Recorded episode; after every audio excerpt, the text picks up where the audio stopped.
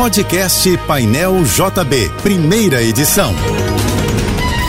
Fique agora com as principais notícias desta manhã. Oferecimento Assim Saúde. Hospitais, clínicas, exames e mais de mil consultórios. Ligue 2102 5555 e Equinor. Nossa energia está em linha com a mudança.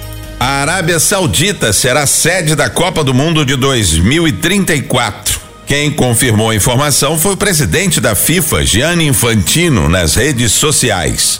Antes, o Mundial de 2026 será organizado pelo Canadá, México e Estados Unidos. Já a Copa de 2030 será no Marrocos, Portugal e Espanha, com três partidas comemorativas disputadas no Uruguai, Argentina e Paraguai. O mês de novembro no Rio começa com previsão de muitas nuvens e possíveis pancadas de chuva e trovoadas isoladas à tarde e à noite. Segundo o Instituto Nacional de Meteorologia, a temperatura máxima deve ser de 27 graus. O Tribunal Superior Eleitoral declarou o ex-presidente Jair Bolsonaro novamente inelegível em julgamento na noite passada. Desta vez por abuso de poder político e econômico nos festejos do bicentenário da independência do Brasil no ano passado. Pelos mesmos motivos, o candidato a vice na chapa de Bolsonaro, general Walter Braga Neto, também foi declarado inelegível. A condenação do general afeta os planos do Partido Liberal, que cogitava lançar um militar candidato a prefeito do Rio no ano que vem.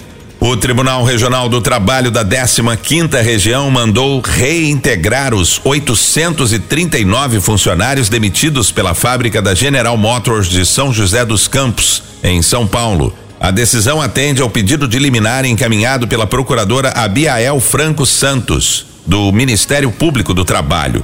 O Sindicato dos Metalúrgicos apontou violação do acordo coletivo pela empresa, que previa estabilidade no emprego até maio de 2024, e a procuradora acolheu a manifestação dos trabalhadores. Foram encontradas no Rio de Janeiro mais duas metralhadoras ponto .50 do arsenal furtado do quartel do Exército em Barueri, em São Paulo, em meados de setembro. Com essa apreensão, 19 das 21 armas levadas foram recuperadas. 17 já tinham sido reintegradas em outubro após operações conjuntas do Exército com as polícias do Rio de Janeiro e São Paulo. Seis militares são investigados por suspeita de envolvimento direto no furto das armas. Os cursos de licenciatura serão avaliados anualmente a partir de 2024. Segundo o ministro da Educação, Camilo Santana, a avaliação será feita pelo ENAD, o Exame Nacional de Desempenho dos Estudantes, coordenado pelo INEP. Atualmente, o desempenho dos alunos dos cursos de licenciatura é analisado a cada três anos. O ministro explicou que a avaliação passará a ser anual diante da importância para a formação dos professores.